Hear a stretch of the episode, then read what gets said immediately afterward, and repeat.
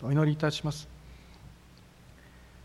天のお父様あなたの尊い皆をあがめて感謝をいたします。主よこうしてあなたに礼拝を捧げることができるお恵みの中に私たちが入れられていることを感謝をいたします。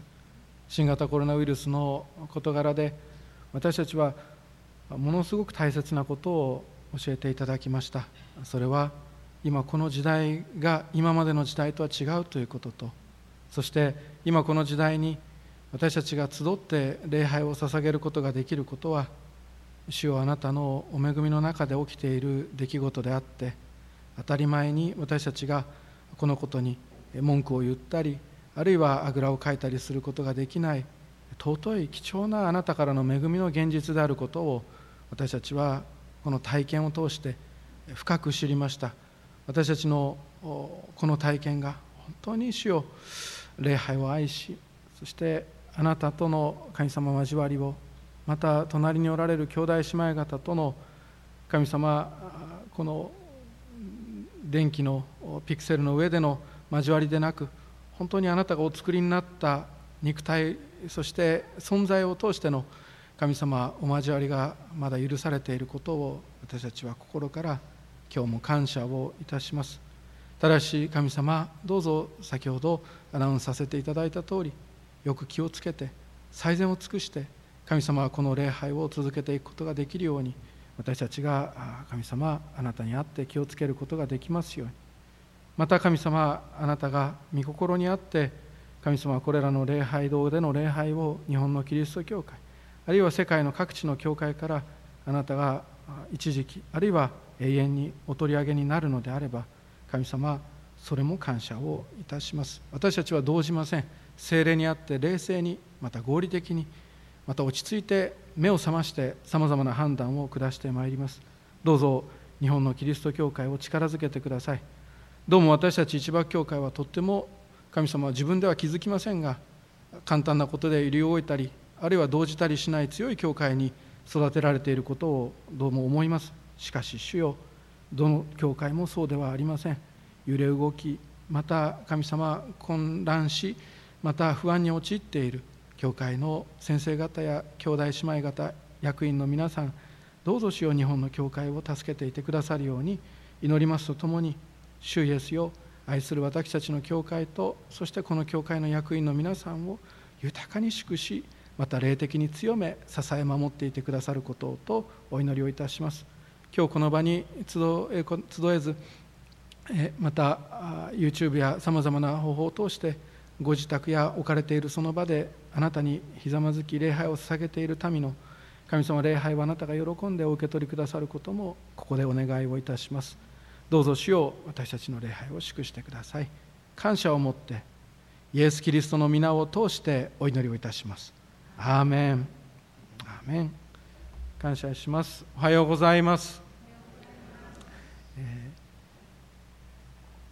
ー、祈りましたけれども私たちはこのウイルス世界的に、ね、広がっているウイルスの中で礼拝を捧げることができるのはもう感謝でしかありません。でこれからまた一時期、えー、礼拝堂に集まることができないようなことがもしあったとしても私たちは私たちは気落ちしたりしません。つまずいたりもしません。そのそういうもんかと言って冷静に歩んで行きます。そしてでも皆さんもし永遠に主が再臨される時永遠じゃないな。主が再臨される時まで皆で集まって礼拝することができなくなったとしたらっていう最悪のケースですがそんなことが私たち考えることができるんですよね。だけれどもそんなことが起きたとしてもこの地上で思うような礼拝を捧げることができなくてもあるいはこの地上で約束のものを手に入れることができなくてもこの地上で私たちは気気流者であり旅人であることを覚えてそして帰る天の故郷があってそして天の故郷で捧げる礼拝は皆さんあの YouTube とかないです。あのカナの園でスクリーンを通してということもないです。皆で集って捧げる礼拝があります。のでやがて私たちは永遠の美しい朝に目を覚まします。その時キリストの凱旋行列があってその行列の並び順もまたそこにどこにあなたが並ぶかもそしていつそれが行われるかのスケジュールも全部定まっています。私たちのどうぞ主を主がこうして用意してくださっているキリストの勝利を楽しみにしていければと思っていますのでよろしくお祈りくださいますようにお願いいたします。本当に教会負けじゃないかってもし皆さん思うようなことがもしこれから先あったとしたら絶対忘れてはいけません。キリストがこれから必ず勝利をお取りになります。さあ今日開かれている御言葉をもう一度拝読したいと思います。詩編119編の149節あなたの恵みによって私の声を聞いてください。主よ、あなたの定めに従って私を生かしてください。詩篇の119編はとっても素敵な詩篇です。あの詩篇の一編ですが、とにかく特徴としては長いと皆さん思うかもしれません。170何節まで？176節までありますよね。とっても長い詩篇であります。だけど面白い特徴もあります。それ何かというと全部の御言葉に御言葉に関する言葉が入っています。仰せでしたり裁きでしたり定めですとか今日のこのところは「主よあなたの定めに従って私を生かしてください」よく見ていってください。その次は見教えが入っていますよね。仰せですとか諭しですとかさまざまな主の御言葉に関する言葉がこの119編の一つ一つの説の中に込められている箇所であります。今日その中で149節を私はもう御言葉この一節だけ語ります。とにかくあなたの恵みによって私の声を聞いてくださいというその御言葉にあって私たちが今日私の声を聞いてくださいと主に祈りその信仰の姿勢を確かにされる。これが今日のメッセージのあなたにお伝えしているところの意味であります。私たちは御言葉を大切にします。とにかく御言葉を大切にします。そして御言葉を通して主の御声を聞くということをどうも私たちは何よりも大切にする人たちであるということが信仰生活を送って教会生活を送っていくとだんだん分かってきます。風の中にもまた大地震の中にもまたその後火が起こりますが火の中にもおられなかった主。しかしその火の後にかすかな細い声があったと第一列王記の19章には書かれていますがその細い声を聞いて私たちは歩んで行きます。その細い声はあなたが聖書を開くたびに聞こえてくる細い声なのかもしれませんしあるいはあなたが強烈な危機を目の前にした時に主がまるで雷のようにひらめかしてくださるようなそんな細い声なのかもしれません。あるいはあなたがこの教会に集い礼拝の説教を聞く中でその説教の中から聞く神の言葉をあなたが捉えることができる。そうしたことがあるかもしれません。あるいはあなたが毎朝のデボーションで読む聖書の箇所から私たちが生きる意味私たちがなぜこの場所にいるのかをあなたは細い声として聞くのかもしれません。私たちは聖書の言葉とその御言葉の取り次ぎであるところの説教を通して神の声を聞いて行きます。しかしそれだけではありません。それだけではない。私たちはこの主の声を聞くということだけでなく私たちの声も主に聞いていただくというのがこの信仰の歩みの中には入っています。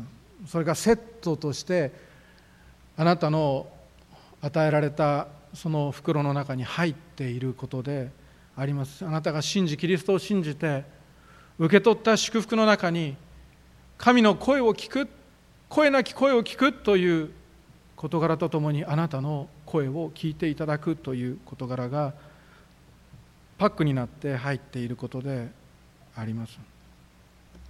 主は私たちの声を聞いてくださいます。私たちに主の声を聞けと言われるだけでなくあなたの声を聞かせてくれと主は私たちに語られる方なのであります。私たちは主に祈ります。主はその祈りを聞いてくださいます。ネヘミヤが一瞬王の前で祈った声なき祈りであったとしても主はそれを聞かれますしそしてあるいはハンナが主の前に恥ずかしめられたと悔しながらに祈る祈りであっても主は聞いてくださいますしこのようなものが私の郵便受けに届きました。こんなことが主に書い主よこんなことが書いてあるんだあったんだというようなことを祈ったあの王様たちのように私たちは祈ることができるのであります。いろいろな声があります。賛美の声があり主よあなたは今日も素晴らしいと祈り歌う声があればあるいは感謝の声があります。私のようなものも気にかけていてくださるのですね。主よありがとうございますと祈る祈りがあります。私がとっても恐れていたことからあなたは私を助け出してくださいました。主よあなたに感謝をいたしますという声もあるでしょうし喜びの声もあることでしょう。なんだか嬉しいと。意味がわからないけどなんだか嬉しいという声もあればあるいは本当に今日この場に集うことができた。私は恵まれていると喜ぶ声もあることでありましょう。主に信頼しきった声もあることであります。あなたなら大丈夫と。あなたにお任せしますと祈る祈りもあります。さまざまなそうした声の中でしかし私たちには情けない声もあります。助けてくださいと祈る声がその声であります。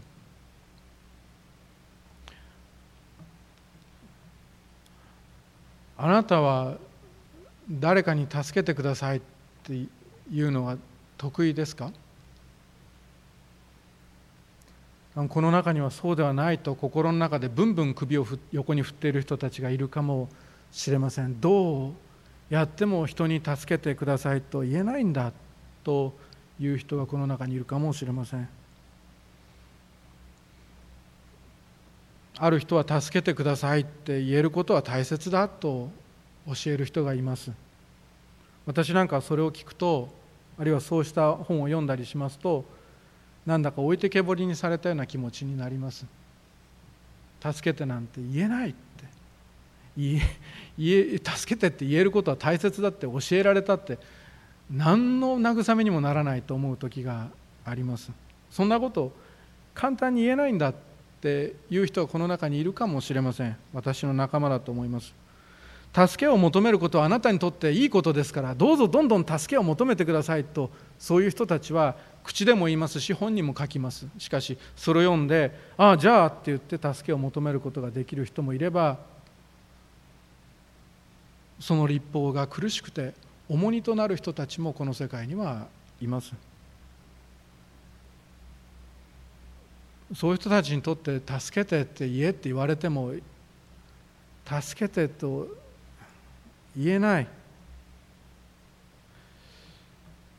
助けてって言える人ってそんな多くないんじゃないかなと思ったりすることもあります。手伝ってならまだしも。これやっといてならまだしも。助けてください。私を治してください。壊れています。そんなふうにあなたが言うことができることはやっぱり大切だとは思いますけれども難しいことです。なぜなら言われた方が 言われた方が必ずしもあなたが期待する助けを与えられるわけではないからです。できないことはできない。そう言わざるを得ない。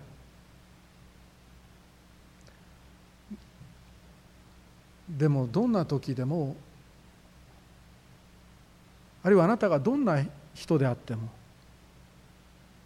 あるいはあなたがどんなに私のようにプライドが高い人であったとしても私たちは神様に言うことができるのであります。助けてくださいと。癒してくださいと。清めてくださいと。整えてください。成長させてください。主よ私の声を聞いてくださいということができるのであります。私たちの人生に訪れるさまざまな試練や困難を目の前にして主よお約束通りこの敵の前で私のために食事を整えてください。私の神戸に油を注いで精霊で満たしてください。私の杯はあふれていると宣言させてくださいと私たちは言うことができるのであります。歴代史の第2の14章でユダの王様であるアサという王様が100万人のエチオピア人、クシュ人に、エチオピア人というかエチオピア・スーダンの地方の人たちですが、クシュ人に攻め込まれたという記事が書かれています。アサ王様は戦いの準備をしながら、おそらく剣を持たせ、そして鎧を手にし、そしてさまざまな準備をし、地図を広げ、そうしながら聖書にこう書いてあります。自分の神主に呼び求めていった。主よ力の強いものを助けるのも力のないものを助けるのもあなたには変わりはありません。私たちの神主よ私たちを助けてください。私たちはあなたにより頼み皆によってこの大軍に向かってきました。主よあなたは私たちの神です。そうすると主は朝とユダの前でクシュ人を撃たれたのでクシュ人は逃げ去ったというそうした記事が聖書の中に歴史として書かれているのであります。そんなふうに私たちも私たちの声を主に聞いていただいて良いのであります。信仰歴の長い人を助けるのも信仰歴が短いものを助けるのもあなたにとって変わりがないと。信仰の強いものを助けるのもこんなにボロボロになっている私を助けるのもあなたにとって変わりがないことだと。主よ私を助けてくださいと。あなたは祈ることができるのであります。恥ずかしいことでしょうか。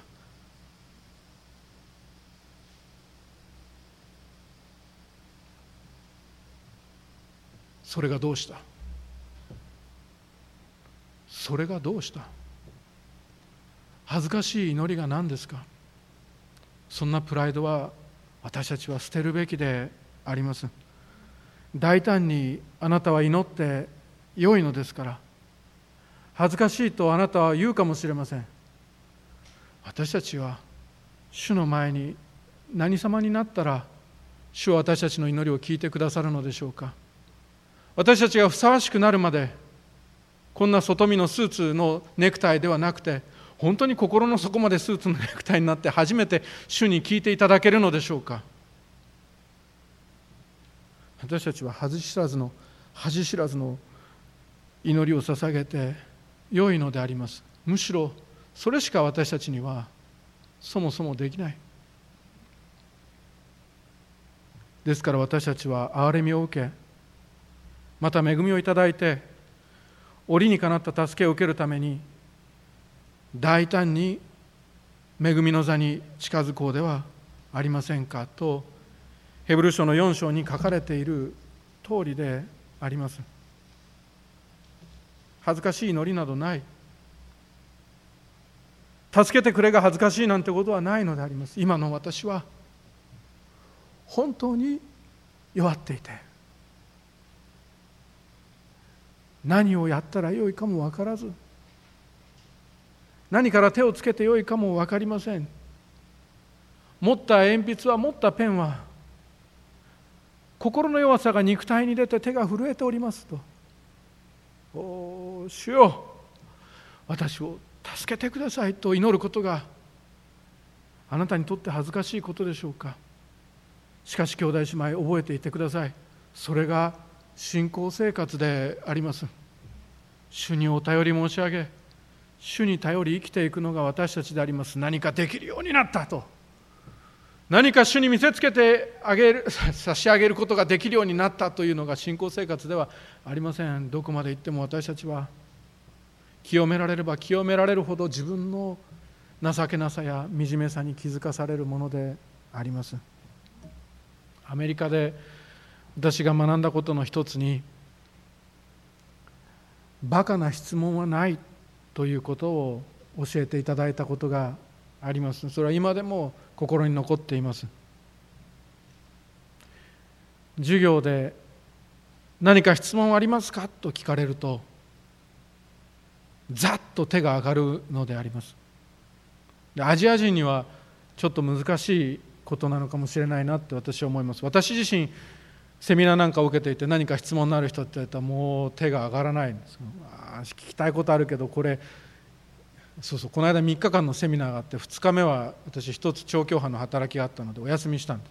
3日目に何か質問のある人最後にお願いしますって Zoom のセミナーで言われて私聞きたかったことあるんですけども2日目に話してたらどうしようって思って聞けなかったんです。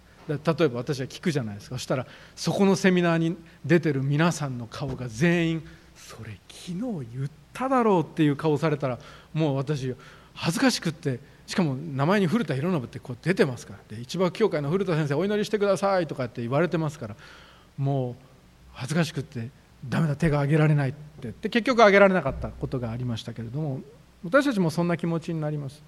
バカな質問しちゃいけないなって思うわけです。ところがアメリカの授業なんか出ますと何か質問ありますかっていうとざっと手が上がるわけです。そして質問する質問がですねさっき言ったじゃんっていう質問なんですよ。ところがですよ皆さんここが面白い。聞く方は真剣なんです。質問してる方は真剣に さっき言ったこと聞いてなかったにもかかわらず真剣に聞くわけであります。そしてもっと驚かされるのは聞かれた教授が丁寧に答えることです。それはなぜかというとさっき言ったことです。バカな質問などないと信じているからであります。そこに恥はありません。常識もないんですがでも恥はないわけであります。兄弟姉妹。私たちが恵みの座に大胆に近づくというのはそういうことです。バカな祈りなんてないんです。恥知らずでいいんです。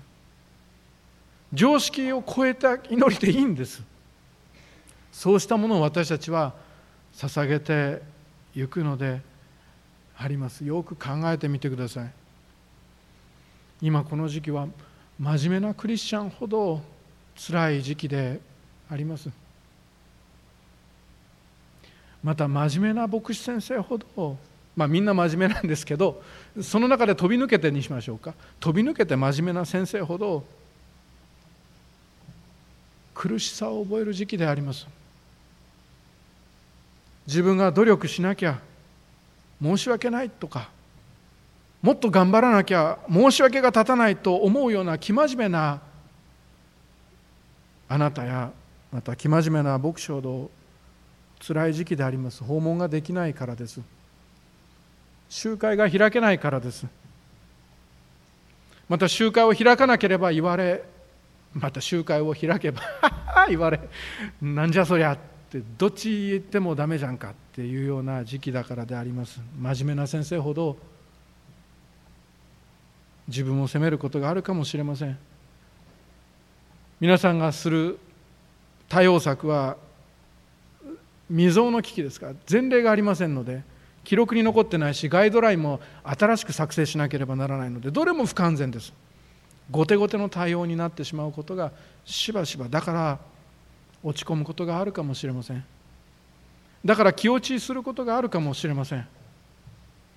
聖書はこう言います。信玄の24章の10節は苦難の日に気落ちしたらあなたの力は弱いと書かれています。苦難の日が来て私たちが気落ちして一人で電気の消えた部屋で体操座りをしている時あなたは弱いのであります。そしてあなたはその聖書の御言葉を読みながらあなたは本当に自分は弱い人間だと認識させられることであります。私たちがそうでありましょう。しかしそんな時こそ兄弟姉妹ひととき電話することをやめひとときネットサーフィンに逃げることをやめひととき対策を練ることを一度置いて何をするかというとあなたの声を主に聞いていただくのであります。苦難の日には私を呼び求めよう。私はあなたを助け出そう。あなたは私を崇めようと詩篇の50編15節には書かれています。苦難の日に気落ちしたらあなたの力は弱い。だったら苦難の日に私を呼び求めようとつなげて呼ばれる主であります。あなたができるすべてを尽くした時それでもうまくいかない時あなたはどうしますか？あなたが持っているベストを尽くしてあなたの最善を尽くしてそれでも何もできないことに気がつく時あなたはどうするのか？声を聞いていただくのであります。主を恵みによって私の声を聞いてくださいと祈るのであります。まるで血のみ子がお母さんを呼ぶほか何もできないように私たちは祝福と助けをもたらしてくださる主を呼び求めるのであります。知恵が必要な人は知恵を求めるのであります。人間の最高の知恵よりもあなたの愚かさの方がはるかに賢いのだからと主よどうか私に知恵を与えてくださいと祈るのであります。今度は主よ私は今まであなたの声を聞いてきました。私は結構真面目なクリスチャンだったと思う。御言葉を大切にしてきたしそして説教から御言葉を聞いてきた。私は聞いてきた聞いてきた。でも今度はあなたが私の声を聞いてくださる番ではありませんかとあなたは祈るのであります。私のあなたの恵みによって私の声を。聞いてください。神様と祈るのであります。あなたは今まで主はこういうお方だ主はこういうお方だと聞いてきたその説教を聞きそれを人々に述べ伝えながら主はこういうお方だこういうお方だと語ってきたのではありませんか。しかし今この時こそあなたは主は主はというのをやめて主よ主よと呼び求める時であります。主よ私の声を聞いてください。主よ私を助けてください。主よ力を与えてください。主よ知恵を与えてください。主よ助けてください。引き上げてください。私を暗闇から引き上げてください。私を変えてください。私を力づけてください。私を助けてくださいという時なのであります。主は恵みによってあなたの声を聞いてくださる。主は恵みによってあなたの声を聞いてくださるのであります。この恵みという言葉はヘセドという言葉が使われていてこれヘブル語ですけれどもただの恵みじゃないただの愛じゃない。これは契約の恵みというあるいは契約の愛という意味を表す言葉であります。ただのお恵みではありません。主は契約書をあなたと結んでくださってそして印鑑を押してくださっている上でのあなたを愛すると約束される恵みであります。主が切り裂いた動物たちをアブラハムに並べさせ通路を作らせる。そしてこの間を歩いて契約を結んでその上で契約を破ったらこの破れた動物たちのようになるとして約束をするのであります。祝福の契約だが逆らったら裂くという約束であります。こう言ってアブラハムを眠らせ裂かれた動物たちの間を神お一人が歩かれる。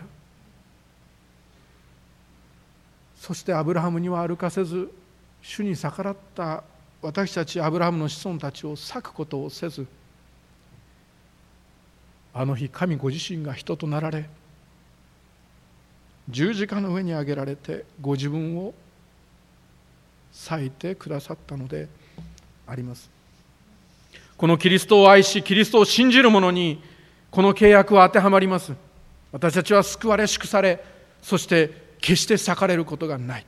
このキリストを私たちの主であると告白し洗礼の恵みに預かる者にそして預かったあなたにこの契約の恵みは預か当てはまっています。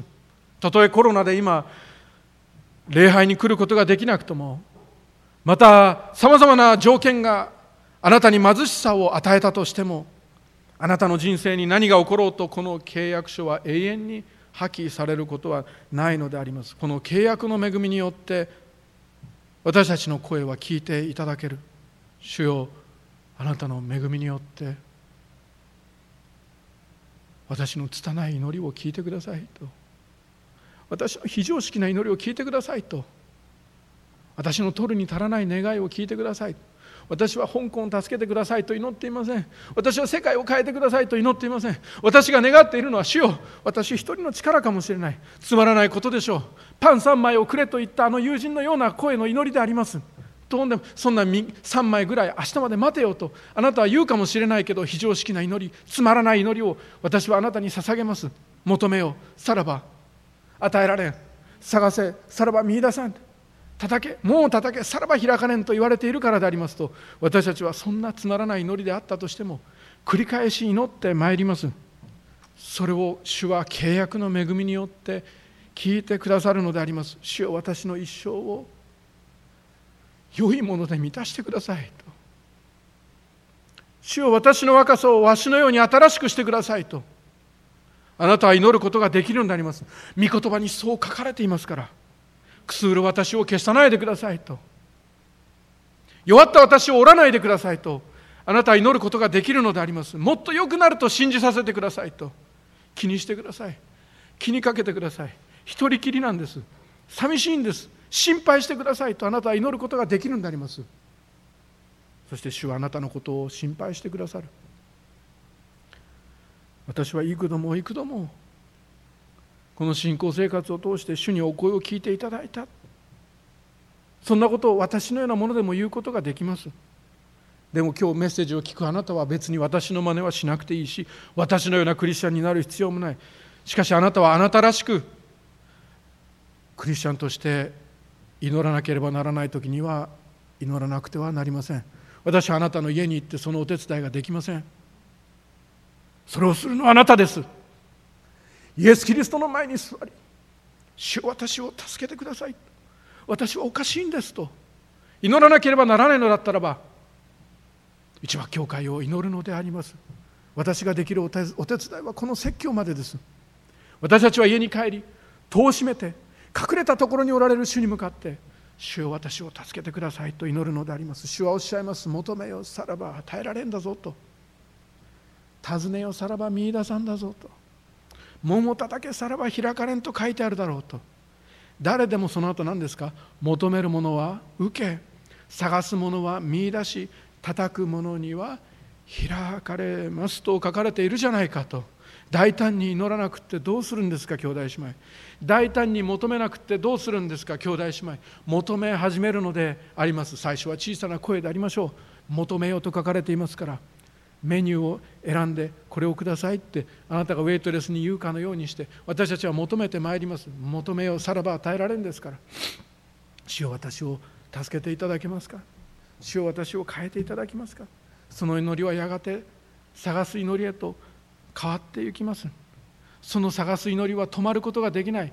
見いだすまでは祈らざるを得ない。私ってそういう人なんだ。と見つけるまではやめることができないそういうタイプの人間なんだと。あなたは見出し見出すまで祈り探し求め続けるのであります。やがてあなたの祈りは叩く祈りへと変わっていく。主よ主よ主よリバイバルを見るまでは。おお主よ主よこの次世代の信仰が確かにされるのを見るまでは。おお主よ主よ無牧の時代を通り抜けた青年たちが成長し立派になるのを見るまではおお主よ主よと私たちは称えて参るのであります。大胆に祈るのであります。非常識でしょうか。ああそれが何ですか。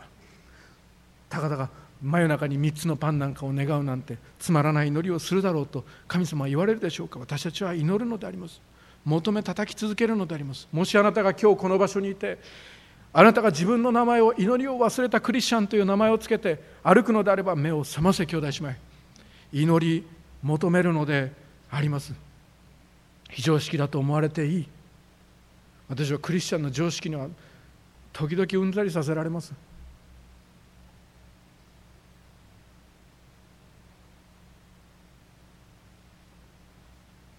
祈りを聞いてもらおうなんて繁栄の神学かなんかと同じじゃないかってもしあなたが言うのであればバカにしないでください。ヤコブ書は言うじゃないですか。自分のものにならないのはあなた方が。求めないからですと。私十字架語りましたし復活も語りました。今日は祈りです。主は聞いてくださいます。主は私を恵もうと待っておられるんです。主は私を憐れもうと立ち上がるのであります。それと同じことをあなたはこのイザヤ30章の御言葉を通してあなたも全く同じことを言うことができます。主は私を恵もうと待っておられると。主は私の祈りが聞きたいんだと。うまくいかないことだらけだ。もうやめてしまいたいってあなたがもし思うようなことがあれば。それはそしてどうして私だけがあってあなたがもし思っているのであれば。そんな気持ち主は鼻からご存知であります。でも祈ることです。祈って伝えるのであります。主私の声を聞いてください。いつまでですか主を聞いてくださいと。そして主を私を助けてくださいとあなたは祈って良いのであります。主はその祈りを聞いてくださる。なぜなら主はあなたの声が好きだからです。主はその祈りを聞いてくださいます。主はあなたが祈るのが好きだからです。あなたの息子があなたの祈りは長くて嫌だと言っても主はあなたの祈りが大好きでしょうがない。あなたの誰かがあなたの祈りは感情的だから嫌だと言ってもああ主はそのあなたの声が好きでしょうがない。主は誰かがあなたの声をボソボソと祈る声で何言ってるかよく分かんないとバカにしたことがあったとしても主に聞こえない祈りはなく主はその声が大好きなのであります。主はあなたの祈りを聞いてくださる。なぜならあなたはただの被造物だから被造物ではないからであります。あなたはただの被造物ではないしあなたはただの罪許された罪人ではありません。あなたはただの神の栄光のために役立つ働き人ではありませんしあなたはただの教会を大きくするのに役立つ信徒でもありません。あなたは被造物である前に罪人である前にあなたは神の子供なのであります。あなたの声を主は聞いてくださいます。どんなにめちゃくちゃな祈りであったとしても主はあなたに祈ってほしいのであります。どんなに非常識な祈りであったとしてもどんなにつまらない祈りだったとしても主はその祈りを喜ばれます。祈ってくれたと私の子供が祈ってくれたと喜んでくれるのであります。昨日私の息子が5年前かな3歳ぐらいの時に初めて食前の祈りを祈った。その動画をあ一昨日だ。一昨日見ました。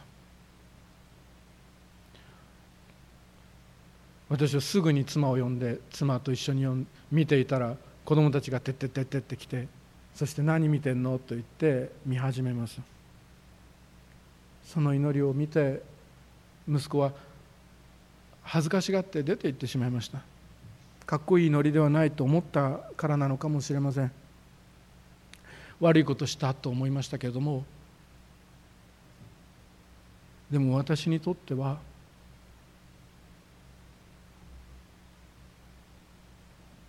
その声は美しくてその祈りは清くてこれ以上の祈りはないと思えるほどの素敵な祈りの声だったのであります。神の子たちよ。今が声を出してあなたが祈り聞いていただく時であります。あなたがコロナだ香港だ中国だアメリカだエチオピアだエジプトださまざまなことを私たちが見聞きする時こそ祈る時であります。願い求めよ探せ。叩け。主は恵みによってあなたの声を聞いてくださる。お祈りをいたします。天皇お父様尊い皆をあがめて感謝をいたします。私たちの祈りは立派な祈りじゃない時があります。よくわからない祈りを捧げることもあれば惨めでしょうがない祈りを祈ることがあります。ある時はもっとひどくてその惨めさをまた内容の惨めさを隠すために立派な言葉を並べることだってあります。そして家に帰ってその恥ずかしさに顔が赤くなる。しかし主よその祈りのすべてをあなたは喜んでくださる。天のお父様であられることを感謝をいたします。私たちに祈らせてください。今週何かあればあなたに。